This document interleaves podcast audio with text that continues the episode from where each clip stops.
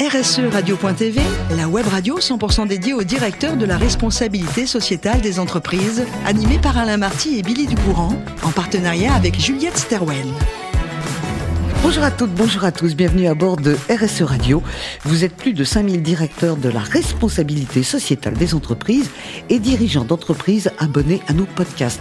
Nous vous remercions d'être toujours plus nombreux à nous écouter chaque semaine. Et bien sûr, vous pouvez réagir sur nos réseaux sociaux et notre compte Twitter RSE Radio-du-Bas TV.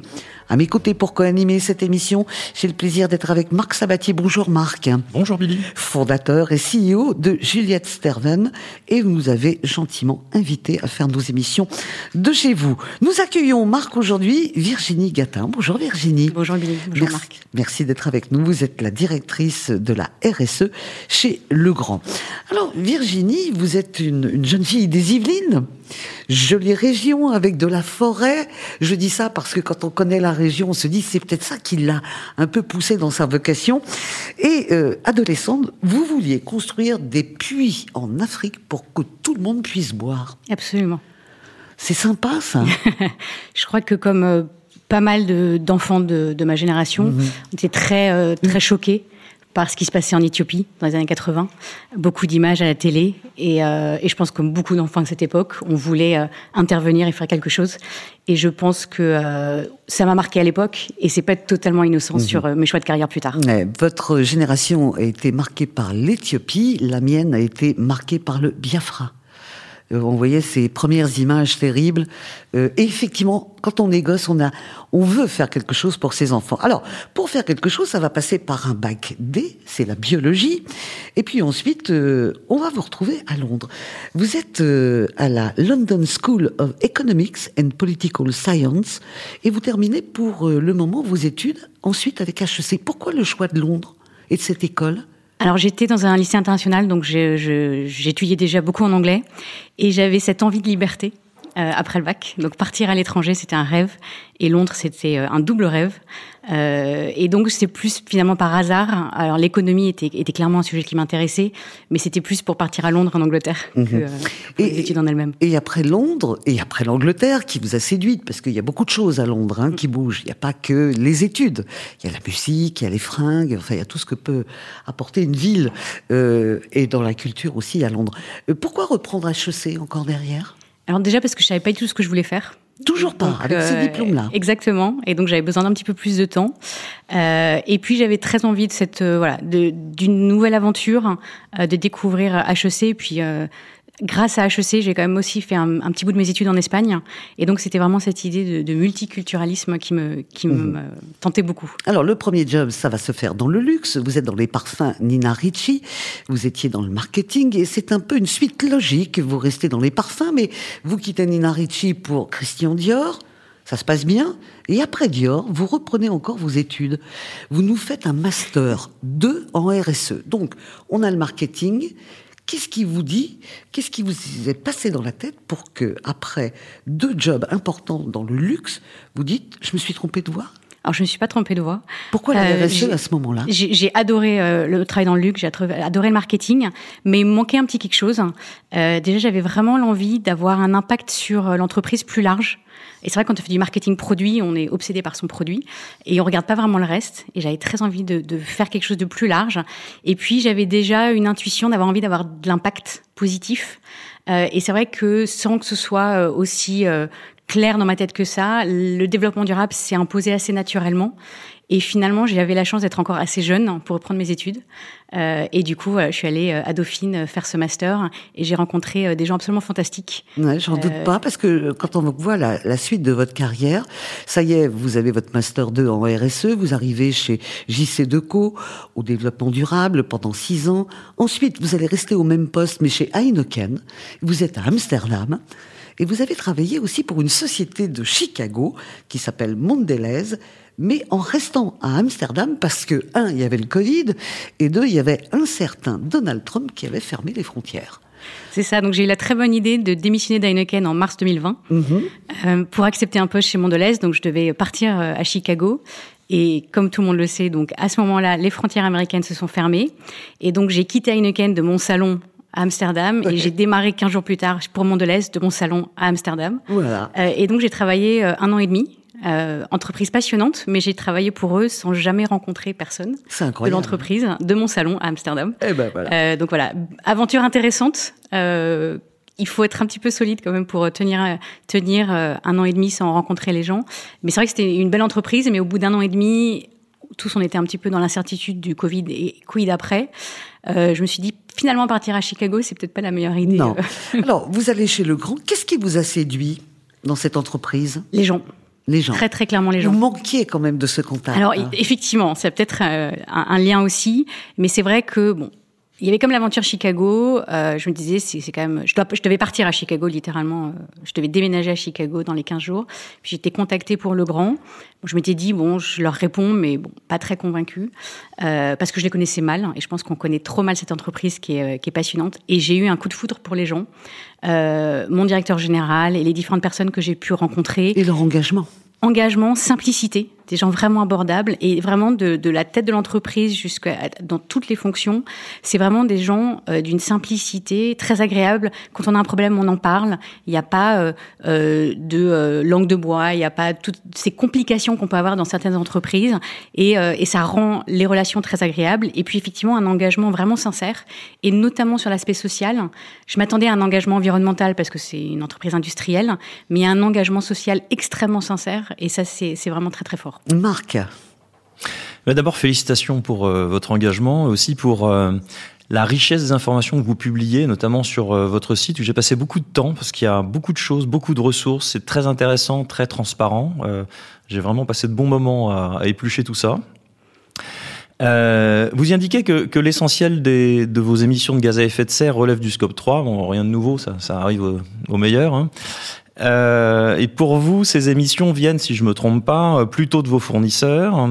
Comme j'ai compris que vous aviez énormément de fournisseurs pour des raisons de proximité avec vos nombreux centres de production partout dans le monde, comment est-ce que vous vous y prenez pour les embarquer avec vous, ces fournisseurs, tout éparpillés, pour, pour euh, réussir votre trajectoire net zéro que vous êtes fixé? Juste pour expliquer très rapidement, effectivement, on produit beaucoup localement parce que déjà il y a beaucoup de normes électriques localement euh, et du coup ça a plus de sens.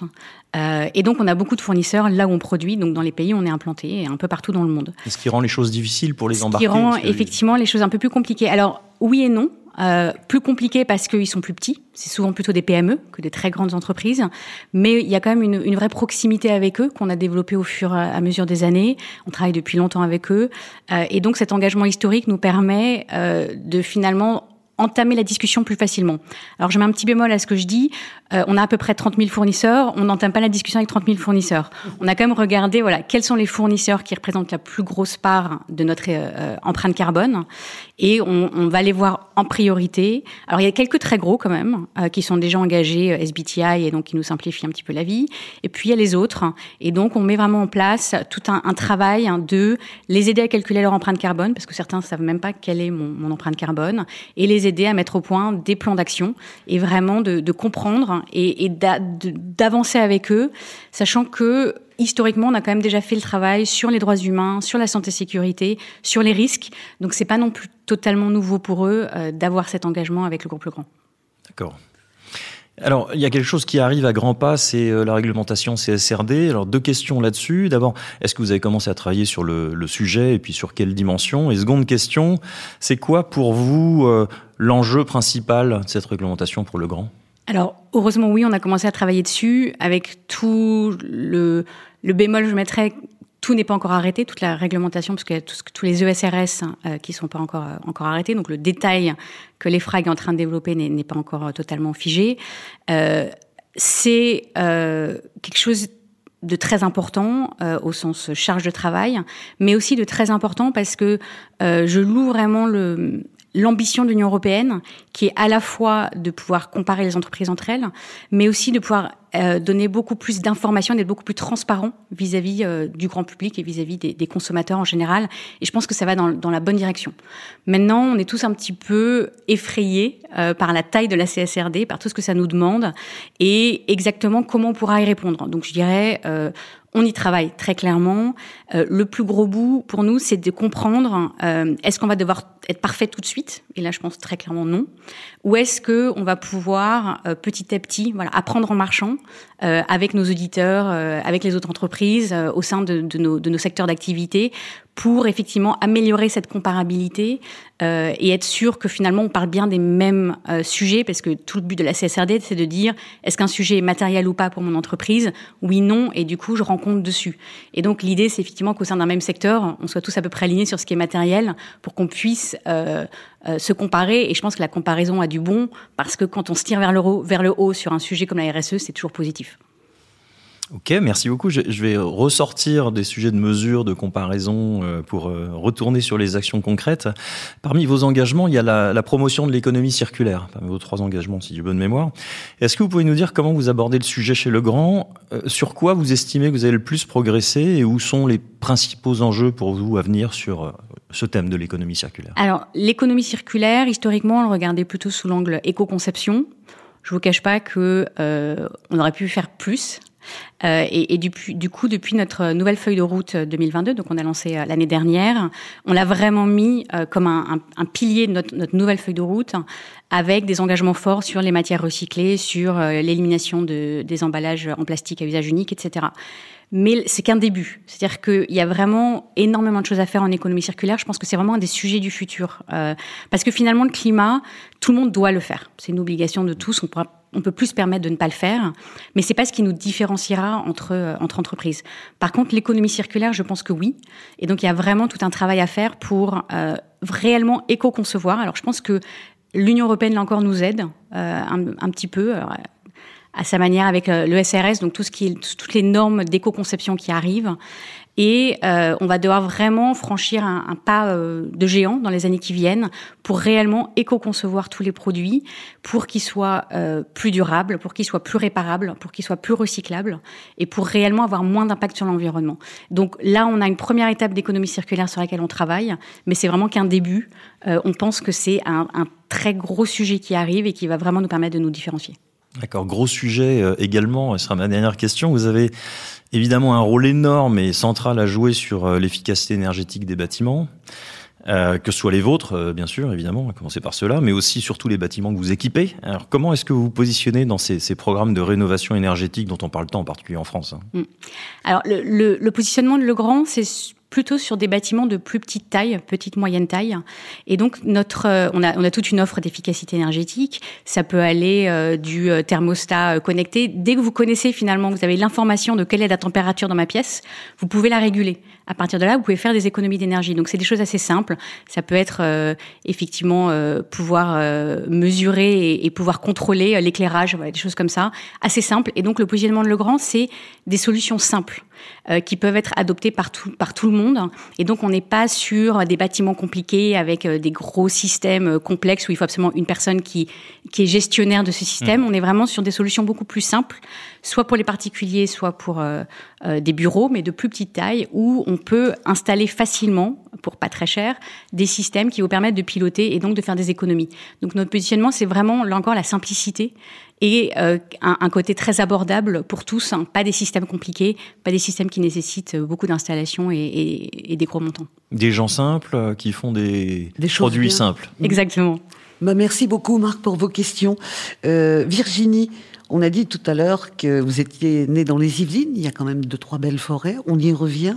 Comme vous êtes par votre travail citadine toute la semaine, mm. le week-end, vous ne rêvez que d'une chose, c'est la forêt, c'est indispensable pour vous. Exactement. C'est euh, ma bouffée d'oxygène, des grandes balades en forêt. Mmh. Euh, et ça, c'est quelque chose que, euh, voilà, qui me permet de me ressourcer et de repartir chaque semaine convaincue que je travaille dans l'un des plus beaux métiers et, euh, et, dans une très belle entreprise. Mais quand on sent votre engagement, votre passion pour votre métier, vous avez conscience que vous travaillez pour l'avenir, pour les autres, pour l'avenir des plus jeunes? Pour l'avenir, euh, je ne sais pas. Euh, pour moi, très clairement, en tous les cas, parce que avoir apporter aux personnes cette envie de faire plus, de faire différemment, euh, pouvoir avoir un impact à mon petit niveau, euh, c'est quelque chose qui moi me passionne et j'espère avoir là encore, à mon niveau, euh, un petit peu d'impact sur la façon dont on fera les choses demain. Ouais, ça veut dire que vous êtes dans ces métiers à impact positif, comme on dit aujourd'hui. Merci beaucoup Virginie. Merci aussi euh, à vous Marc pour vos questions et votre accueil. C'est la fin de ce numéro de RSE Radio. Retrouvez toute notre actualité sur nos comptes Twitter et LinkedIn. On se donne rendez-vous mardi prochain à 14h précise pour une nouvelle émission. L'invité de la semaine de RSE Radio, une production B2B Radio.tv en partenariat avec Juliette Stawell.